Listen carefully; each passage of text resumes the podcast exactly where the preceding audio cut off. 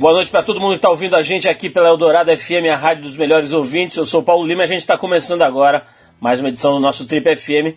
Você sabe, é o programa de rádio da revista Trip já há quase 30 anos no rádio brasileiro. Mês que vem, né, na, na verdade em agosto, a gente completa 30 anos de transmissões ininterruptas, 10 anos aqui na Eldorado FM.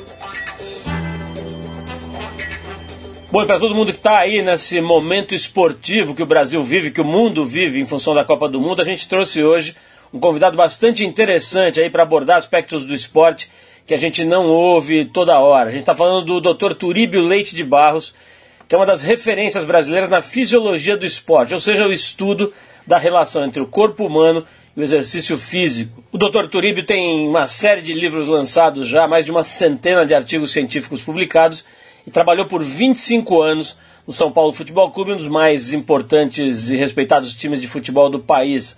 Lá ele ajudou a implementar o Refis, que é o centro clínico do time, que é referência também no cenário da preparação de atletas para o futebol aqui no país. Bom, a gente vai conversar com o Dr. Turíbio aqui sobre uma série de aspectos legais do esporte, da Copa do Mundo, do futebol, inclusive a evolução física nesse esporte. Né? Você vai ouvir a história do Kaká, do Ronaldo, o fenômeno do Oscar, do Neymar. A gente vai falar sobre o corpo do Neymar, sobre envelhecimento, corrida, né? O pessoal que está correndo aí nas ruas, praticando a corrida, vai se interessar pelo papo. Sobre alguns mitos que cercam a prática esportiva, sobre o overtraining, né? Tem gente se matando aí achando que está ganhando saúde e na verdade está comprando um ticket aí para o buraco. Bom, muita coisa legal no papo hoje aqui com o Dr. Turíbio Leite de Barros. Você está acompanhando a Copa do Mundo, gosta de futebol, gosta de esporte, pratica o seu esporte aí de fim de semana ou todo dia. Esse papo vai te interessar bastante. Vale a pena é, ficar atento porque a gente vai falar sobre saúde, atividade física e corpo.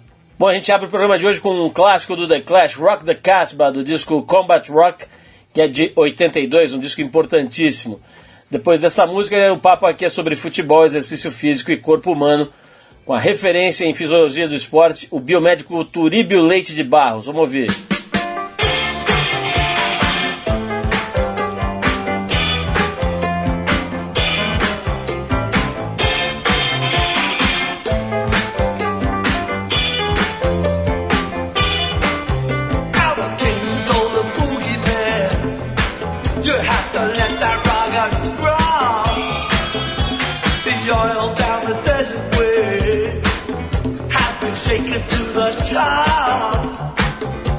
The shaking drove his Cadillac. He went cruising down the. The was standing on the radio.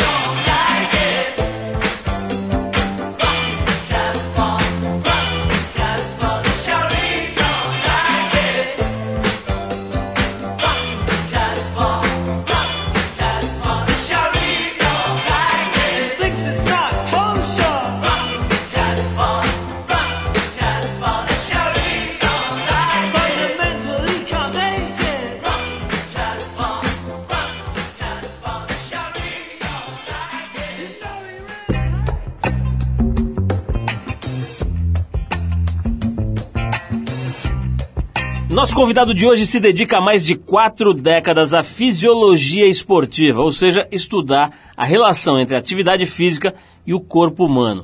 Formado em biomedicina e com mestrado e doutorado em fisiologia do exercício pela Universidade Federal de São Paulo, durante muitos anos ele focou seu trabalho no futebol e foi fisiologista-chefe do São Paulo Futebol Clube por nada menos do que duas décadas e meia, período, período em que ele idealizou e ajudou a construir o Refis, que não é aquela dívida que você dá uma reprogramada, não. É o Centro Clínico do Clube Paulista, que é uma referência no universo do futebol aqui no Brasil.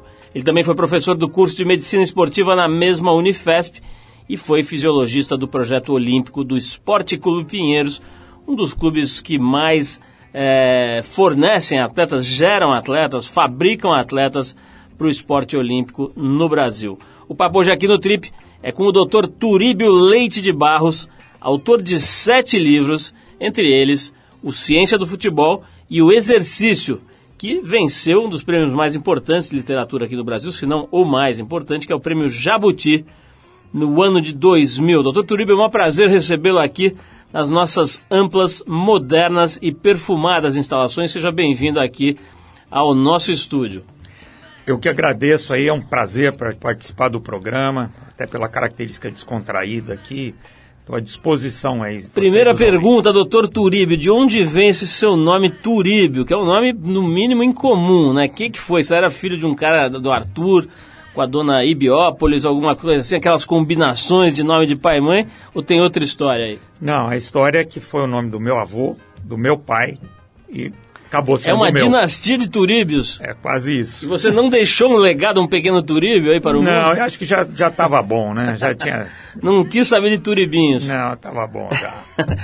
Brincadeiras à parte, Turíbio, eu quero, eu quero saber o seguinte: você está evidentemente prestando atenção nessa Copa que está um barato, né? Quer dizer, esportivamente, aí futebolisticamente, eu que não entendo absolutamente nada de futebol no sentido técnico, de ficar estudando, de querer dar palpite, mas que gosto, que vejo, que presto atenção tá muito legal, né, cara? E uma das coisas mais interessantes, pra, pelo menos a meu ver, é o estado atlético dos caboclos, né? Não tem um gordo, não tem um meio fora de forma, os caras são na ponta dos cascos. Aquele carequinha da, da Holanda lá, o cara parece um, sei lá, o, o, aqueles atletas de 100 metros e tal. Você tá enlouquecido com a Copa do Mundo ou não? É, eu acredito que é, realmente é a grande vitrine do, do futebol, né? E também a grande vitrine do esporte e sem dúvida nenhuma é o momento para o qual aí todas as atenções ficam voltadas e sem dúvida nenhuma a expectativa era realmente aí de se ver desempenhos como esse que você falou do Robin, que é sem dúvida é um dos grandes nomes da Copa, né? Eu tive uma, uma oportunidade muito interessante agora, acho que faz uns dois meses mais ou menos. Eu fui para a Inglaterra e para Barcelona para visitar quatro jogadores da seleção: Paulinho, Oscar, Davi Luiz e o Neymar. Fui lá, passei um dia na casa dos caras e tal, para fazer matérias, para participar lá de, de produção de conteúdo, né? Mas no fim você acaba ficando lá com os moleques, é tudo molecada, né? Os caras têm 22 anos. É. E assim, uma coisa que me impressionou, duas, algumas coisas que me impressionaram. Primeiro, os caras são muito magros, né? Eles são, é, esses que eu citei, em especial o Davi Luiz, o Neymar e o Oscar, eles, eles devem pesar, não sei, uns, acho que menos de 60 quilos, né? Eles são muito fininhos. Você vê o, o, braço do cara, é um braço bem fininho e tal, quer dizer, a musculatura é tonificada, mas ela é pequena, ela não é hipertrofiada, né? Acho que esse é o, o termo técnico. Quer dizer, o cara não tem que ter um mínimo de, de cobertura muscular no esqueleto para ter uma performance, ou hoje, para os atacantes, é importante ser levinho, ser magro, ser fininho, como o Neymar, por exemplo? É, na verdade, tem um princípio que é o seguinte: quando você pensa Bom, vamos. O que, que a gente faz com um atleta que tem uma característica como essa? Se você está lá na retaguarda da preparação dele, você fica imaginando, bom, será que eu devo investir num trabalho aí para deixar ele mais forte, para deixar ele mais musculoso? Essa é uma decisão muito difícil de tomar, porque o, o futebol é, é uma das modalidades onde a técnica é muito mais importante que o físico. Então, a grande dúvida é sempre isso: qual o preço de eu mudar um pouco a característica física desse atleta? Ou quanto o desenvolvimento físico dele vai prejudicar a técnica? O, Neu, o Neymar é um exemplo típico disso. O Neymar é um jogador que a gente pode perceber, ele raramente se machuca, apesar de toda a marcação que ele tem. Porque ele tem uma maneira de jogar onde ele é muito leve. Ninguém acerta o Neymar no chão. Toda vez que ele toma uma pancada, ele está no ar. Ou seja, se a gente tornar o Neymar um jogador mais musculoso, até tentando pensar em blindá-lo aí contra uma eventual sobrecarga maior de, é, de choques e tudo mais, ele vai ficar um jogador mais pesado, ele vai ser um alvo mais fácil e, além disso, ele vai talvez perder uma boa parte da técnica dele. Então, esse é sempre um raciocínio que a gente tem que fazer. Vale a pena mexer nesse físico ou não? Depende da maneira que ele joga. Agora, você falando isso, imediatamente me remete ao Ronaldo, né? É, todo mundo lembra que o bicho era dente, ele era um dente, né? Ele era, era. um dentuço magrelo, cabeçudo, que jogava muito, de repente ele vai para a Europa, pelo menos na minha memória tem essa, esse registro, né? Que ele vai para a Europa e vira um cara muito forte mesmo. E, e depois vieram essas contusões, depois não, né? Mas assim, ao longo desse processo vieram as contusões, quer dizer, Quero que você fale sobre isso, uhum. Turibio, mas antes a gente vai parar para fazer uma primeira pausa musical aqui, que tem a ver com o, o, seu trabalho, né? Quer dizer, a sua atividade. O nome da música que a gente vai tocar agora. A gente separou do Arnaldo Antunes a faixa envelhecer, que é outra questão, né? Na hora que você estuda o corpo humano, esse é um dado, né? Talvez a única certeza, né? Que Sem você dúvida. vai envelhecer e vai morrer. Vamos falar disso? E a história do Ronaldo, né? Que tem a ver com isso também. Hoje ele está aposentado e tal. É, depois de ouvir essa música aqui, desse disco lançado pelo Arnaldo Antunes em 2009. Vamos de música, daqui a pouquinho a gente volta mais com o Papa da Fisiologia do Exercício, do, Doutor Turíbio Leite de Barros, que é filho do Turíbio e neto do Turíbio também. Correto. Vamos então para o Arnaldo Antunes e a gente já volta.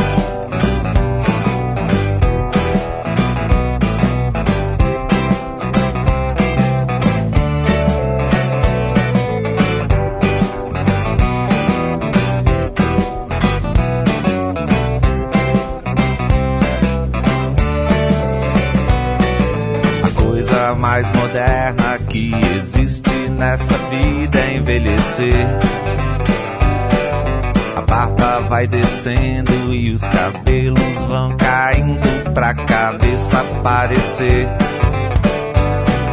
Os filhos vão crescendo e o tempo vai dizendo que agora é pra valer. Os outros vão morrendo e a gente aprendendo a esquecer. Não quero morrer, pois quero ver como será que deve ser envelhecer. Eu quero é viver pra ver qual é e dizer venha pro que vai acontecer.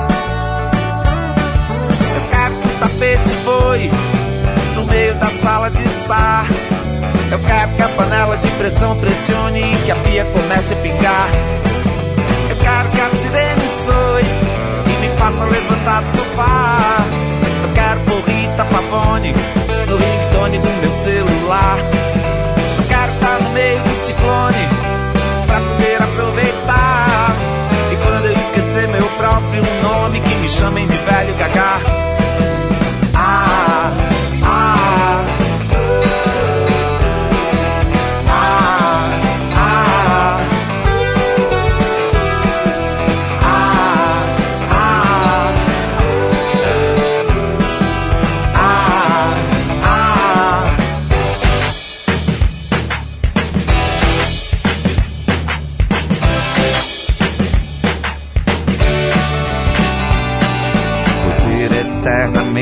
Adolescente nada é mais demodê.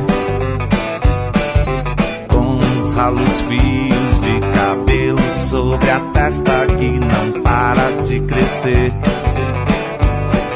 Não sei por que essa gente vira a cara pro presente e esquece de aprender. Que felizmente ou vai correr. Não quero morrer, pois quero ver como será que deve ser envelhecer. Eu quero viver pra ver qual é e dizer venha pro que vai acontecer. Eu quero que o tapete foi no meio da sala de estar. Eu quero que a panela de pressão pressione e que a pia comece a pingar. Faça levantar do sofá. Eu quero por Rita Pavone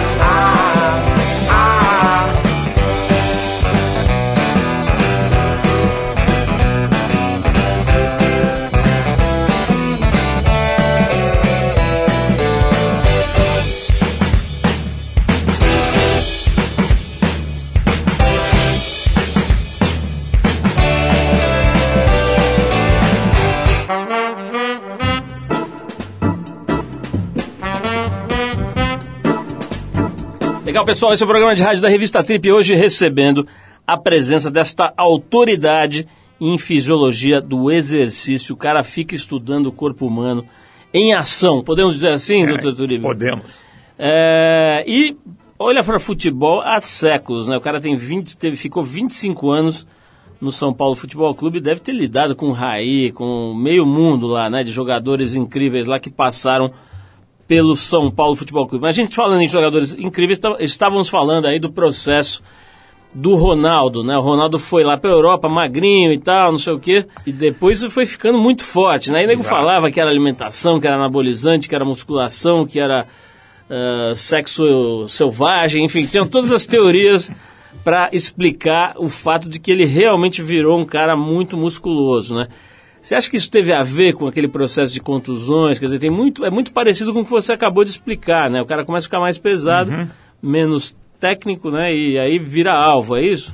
É, eu acho que o Ronaldo tem toda uma discussão em cima disso, né? E lógico, ninguém tem direito de fazer qualquer afirmação do que usou, o que, que não usou. Isso aí é, é uma coisa que absolutamente não se deve afirmar nada.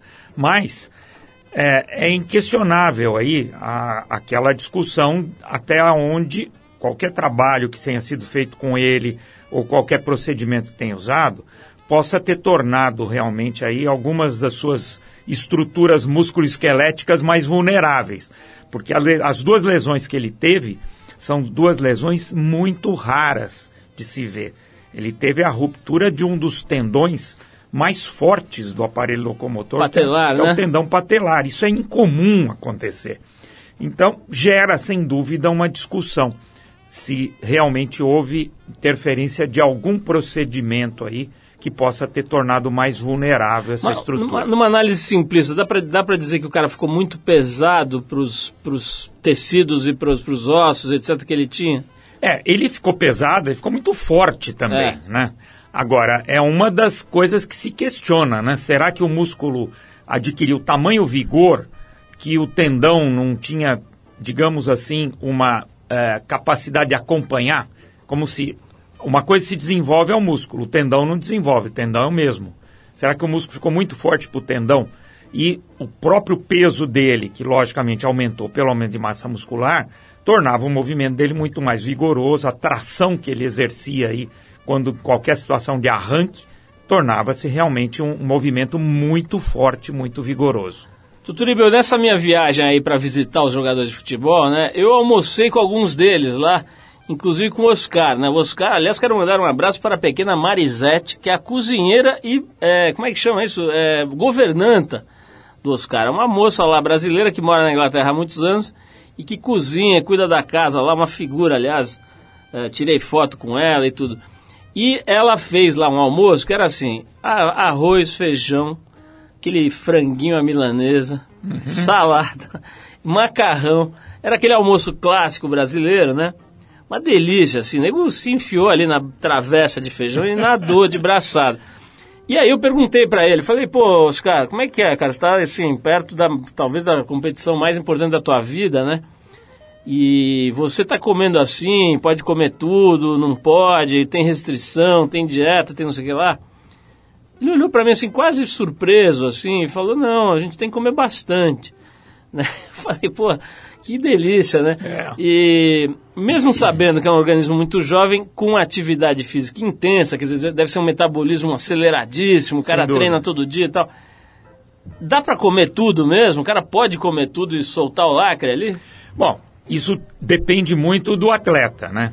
Até o Oscar eu tenho até uma identificação pessoal com ele, porque ele começou no São Paulo, e foi meu jogador lá, na época que eu trabalhei no São Paulo, e eu, durante uma fase aí, inclusive, eu orientei até esse aspecto relacionado aí a, a desenvolvimento físico dele, nutrição.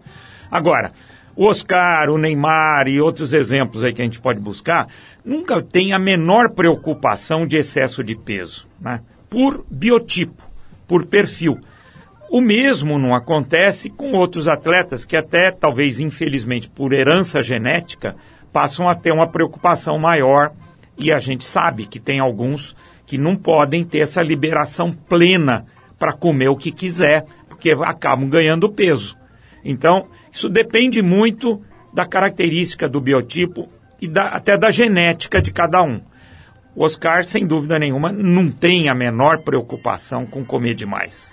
Doutor Ibers, essa, essa sua longevidade profissional aí, ela deve ser muito interessante do ponto de vista de acompanhar as mutações do, do, do dos esportes, né? Uhum. E da preparação mesmo do, do corpo, né? Hoje você olha, você olha pro corpo do Garrincha, por exemplo, na, sei lá, na Copa de 58, é um cara que parece, sei lá, um caixa de banco, né? Um, o cara que você encontra assim na banca de jornal, é. tá, um sujeito normal, de, de estatura mediana ali, nem gordo nem magro, aquele brasileiro que perambula por todas as cidades aí. Agora você olha para um cara, sei lá, pegar aí o. Não precisa nem ser o seu Hulk, né? Qualquer outro desses caras da seleção uhum. brasileira, ou principalmente de algumas seleções europeias e tal. Você vê que o cara é atleta, tá escrito é. na testa, né? É. E o esporte também, tem essas estatísticas, né? Que agora, pô, na época, sei lá, nos anos 70, os caras corriam 5 km, agora corre 12, coisas desse tipo, né? Como é que é? Mudou assim de forma tão radical e drástica a atividade física, especialmente, especialmente do jogador de futebol profissional? Ah, mudou, mudou muito. Eu acho que nos exemplos aí que você citou, né? Até, por exemplo, se a gente remeter lá à década de 70, 60, ali o que você tinha eram jogadores de futebol nem todos os jogadores de futebol eram atletas. Hoje, se você não for antes um atleta, você não é um jogador de futebol. Porque hoje não tem mais espaço, não tem mais como. Até a gente até discute às vezes coisas que é, geraram discussões até meio românticas. Né? Hoje, é, o, o talento, muitas vezes, ele é sobrepujado pelo vigor físico. E, sem dúvida nenhuma, para demonstrar talento, você tem que ter enorme vigor físico. Não adianta você só ter talento, você tem que ter muito, muita condição física. E, claro, isso pode ser balizado por vários indicadores. Um deles é exatamente isso que você se referiu. Naquela época do Garrincha, um jogador corria 6 quilômetros num jogo.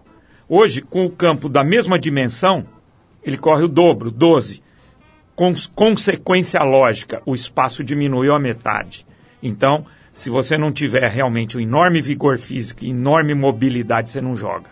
Quero falar de um outro cara importante aí, famoso, que eu sei que você conhece profundamente, conhece há muito tempo, e que é o Kaká. Né? Uhum. O Kaká tava, tá por aí, estão falando que talvez volte a jogar no São Paulo. Né? Tem, outro dia eu estava passando numa, numa rua aí, encontrei com ele, quer dizer, ele está por aí e tá e tá estão esses rumores na imprensa, né, de que ele estaria negociando a sua volta para o São Paulo. Muita gente quando soube que você vinha aqui falar com a gente hoje, mandou pelo Twitter ou pela ou turma que trabalha aqui mesmo, Aham. para perguntar, assim, pergunta lá pro doutor Turíbio se o Kaká ainda pode ter performance de alto nível ou se a curva dele já é para baixo. Dá para você falar sobre isso? Ah, com certeza, né? Eu acho que o, o Kaká, lógico, hoje ele tem 32 anos. Ele não é fisicamente o mesmo jogador de quando ele foi o melhor do mundo. Mas, por outro lado, ele adquiriu até muito mais vivência, experiência e, com toda certeza, não perdeu em nada a técnica, né? É, certamente o Kaká hoje joga em qualquer time do mundo ainda. Talvez por mais uns dois ou três anos no máximo aí, mas joga. E tenho certeza que ele, acertando como tudo parece que vai acontecer aí com o São Paulo, ele vai ser uma das grandes atrações desse campeonato brasileiro aí no segundo semestre. E com toda certeza, fisicamente, é um jogador capaz de ser, certamente, talvez até o maior nome desse campeonato brasileiro.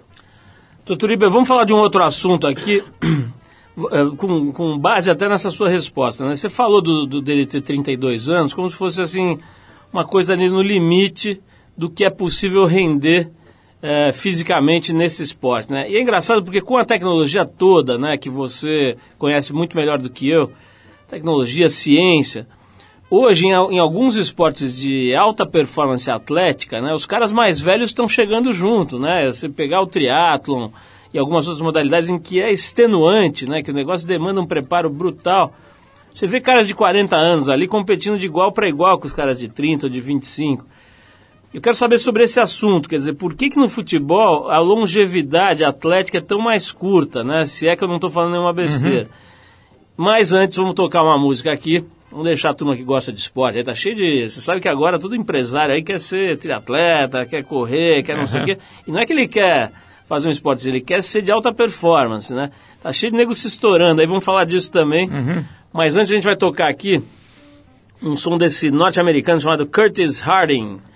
A faixa é Next Time, a música que abre o disco Soul Power, lançado pelo cara aqui, pelo Curtis, em maio agora. Nós estamos com algumas músicas novas, lançamentos aqui para você ir conhecendo através do programa. Vamos de Next Time e na volta a gente tem mais Trip FM com o especialista em fisiologia do exercício, o biomédico Dr. Turíbio Leite de Barros. Vamos lá.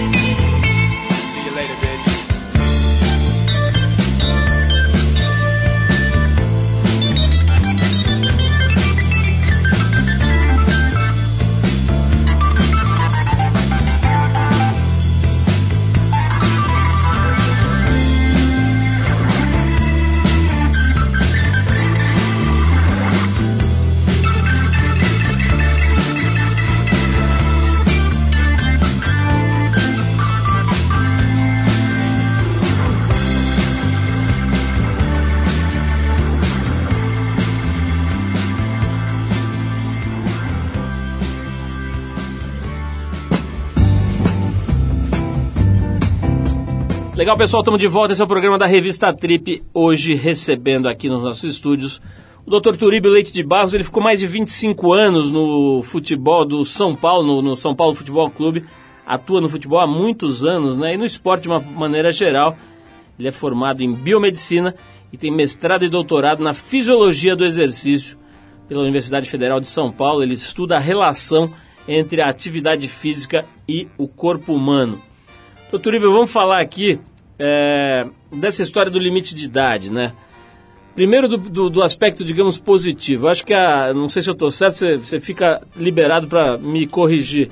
É, mas a impressão que dá é que com a tecnologia toda, né, as máquinas de exercício, com o conhecimento que se ampliou muito né, na fisiologia, na, na nutrição e tudo mais, é, os atletas estão conseguindo alta performance até mais tarde, né? Uhum. E em algumas modalidades, como eu mencionei aqui antes da nossa pausa, é, até os caras mais velhos levam vantagens, né? Não sei exatamente porquê, mas tem. Você vê no triatlon caras de 40 anos com alta performance, suplantando os mais novos em alguns casos e tal.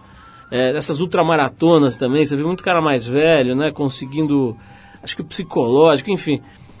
É, por que, que, no futebol, você, quando entra um cara de 43 anos no gol para jogar 5 minutos, o mundo inteiro aplaude e tal? Parece que o cara é um ancião, né? Parece que é o Oscar Niemeyer entrou no gol e. e quer dizer, 43 é, é, é, é relativamente jovem, né? Me conta, me explica um pouco essa história aí. Por que, que no futebol o cara com 30 anos já está no bico do corvo? É, na verdade tem mais de uma razão, talvez, para esse fato. É, uma delas, sem dúvida nenhuma, é que o futebol ele tem uma exigência física muito diversificada. Não é que, por exemplo, como maratona, triatlon, corridas de longa distância, que você depende de uma qualidade física que, inclusive, muitas vezes amadurece mais tardiamente. E o próprio psicológico também tem muita influência, a experiência, aquela tolerância ao desconforto que o maratonista tem que ter, tudo aquilo parece que amadurece meio tardiamente. No futebol, você depende de muitas variáveis e muitas delas perde um pouco de, digamos assim, de vigor nessa faixa aí depois dos 30 anos. Principal delas é até potência muscular, porque a gente começa a perder músculo partir da terceira década de vida. E a outra questão é, muito frequentemente, como o futebol é um esporte de contato físico, né? É muito difícil um atleta que chegue jogando há mais de 35 anos que não tenha uma sequela de uma lesão por contato físico, por trauma que o esporte, e particularmente o futebol, acaba provocando, e essa lesão não começa a ser o gargalo do processo. Quer dizer, ele não começa a sentir mais dor do que devia, começa até a ter, digamos assim, perda de tolerância àquela conviver com a dor.